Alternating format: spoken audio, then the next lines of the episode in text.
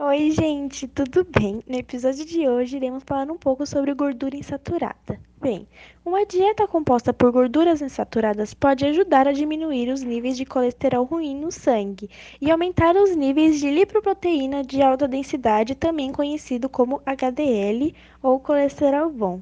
Gorduras saturadas podem ser substituídas em uma dieta balanceada com gorduras mais saudáveis, como as monoinsaturadas e as poliinsaturadas, que são encontradas em muitos alimentos que incluem peixes como salmão, sardinha, sementes sementes e nozes, óleos de girassol e oliva e frutas, legumes, verduras, incluindo o abacate. Esses peixes têm uma boa quantidade de gordura poliinsaturada ômega 3 e são a fonte mais rica desse tipo específico de gordura.